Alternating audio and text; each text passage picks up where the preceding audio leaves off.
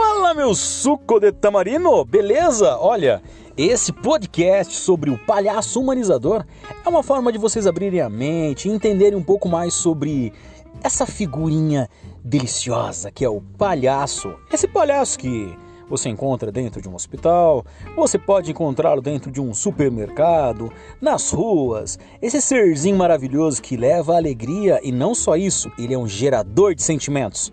Quer entender um pouco mais sobre o palhaço humanizador? Entra aí no meu podcast do Palhaço Humanizador com Leandro Mandotti, palhaço branco cerebelo.